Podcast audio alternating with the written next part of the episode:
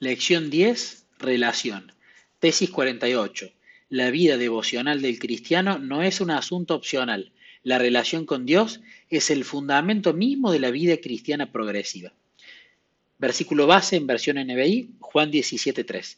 Y esta es la vida eterna, que te conozcan a ti, el único Dios verdadero, y a Jesucristo, a quien tú has enviado.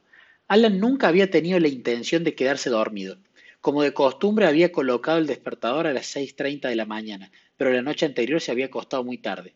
Cuando sonó la alarma del reloj, se despertó solo lo suficiente como para apagarla y continuó durmiendo profundamente. La siguiente vez que despertó eran las 7.55 de la mañana y solo le quedaban cinco minutos para comenzar su primera clase, de modo que tendría que correr hasta el aula. Ahora, por favor, no se me malentienda. Realmente Alan creía en la importancia de vestirse cada mañana y de afeitarse y lavarse los dientes y peinarse, pero sencillamente esta vez no había tiempo para eso.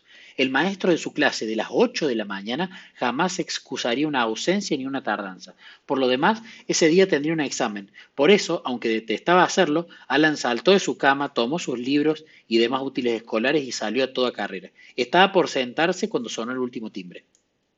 ¿Se ha encontrado usted con Alan? Yo he pasado la mayor parte de mi vida en un salón de clases o cerca de uno. Los primeros 16 años como estudiante, seguidos de por lo menos otros 16 años como maestro de tiempo parcial. He observado miles de estudiantes, pero nunca he visto a uno que llegara a clases en pijama. De algún modo, no importa cuán ocupados estén, no importa cuán tarde se levanten por la mañana, a pesar de la importancia de la clase, todos se las han arreglado para ajustar su programa de tal manera que se presentan a clase completamente vestidos. Sin embargo, no solo los estudiantes, sino la gente mayor también, se quejan vez tras vez de no tener tiempo para una vida devocional regular con Dios. Pocos meses antes de escribir el manuscrito de este libro, lo volví a escuchar en una convención de médicos del este del país. La esposa de uno de los doctores preguntó, aparentemente con toda sinceridad, pero ¿qué se hace cuando no hay tiempo? Cada día encontramos tiempo para vestirnos y arreglarnos. Nunca nos falta tiempo para comer nuestras comidas. Sin embargo, no hallamos tiempo para colocarnos el manto de la justicia de Cristo ni para comer el pan de vida. ¿En qué consiste el problema? ¿Es falta de tiempo? No.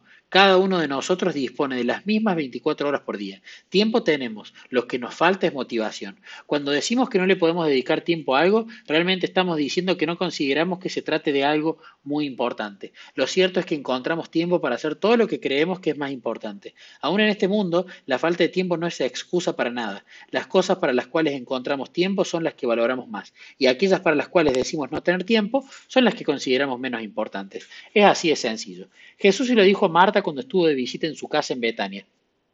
Ella no tenía tiempo para sentarse a sus pies y tampoco pensaba que María debía tenerlo. A ella no le preocupaba la entrevista personal que podía tener con el Hijo de Dios. Lo único importante para la mente de Marta era hacer llegar la comida a la mesa y Jesús tuvo que recordarle lo que era verdaderamente necesario y lo que era superfluo. Marta, por su parte, se sentía abrumada porque tenía mucho que hacer Así que se acercó a él y le dijo, Señor, ¿no te importa que mi hermana me haya dejado sirviendo sola? Dile que me ayude. Marta, Marta, le contestó Jesús, estás inquieta y preocupada por muchas cosas. Lucas 10, 40 y 41. ¿Cree usted que el hecho de ser miembro de la iglesia le asegurará su salvación? ¿Considera quizás que será su conducta moral? ¿Piensa tal vez que será su trabajo en la obra del Señor, aunque se olvide del Señor de la obra? ¿O cree usted en las palabras de Jesús que se registran en Juan 17.3? Y esta es la vida eterna, que te conozcan a ti, el único Dios verdadero, y a Jesucristo, a quien tú has enviado. Se nos dice que nuestro bienestar eterno depende del uso que hagamos en esta vida de nuestro tiempo. Testimonios tomo 5, página 375. Sin embargo, ¿cuántas veces hemos decidido por nuestras acciones que no tenemos tiempo para Dios? Reciba hoy la invitación de relacionarse con Jesús y tener comunión con Él. Para esto, más que para cualquier otra cosa, siempre deberíamos tener tiempo. Si no encontramos tiempo para Él, tampoco tenemos tiempo para vivir.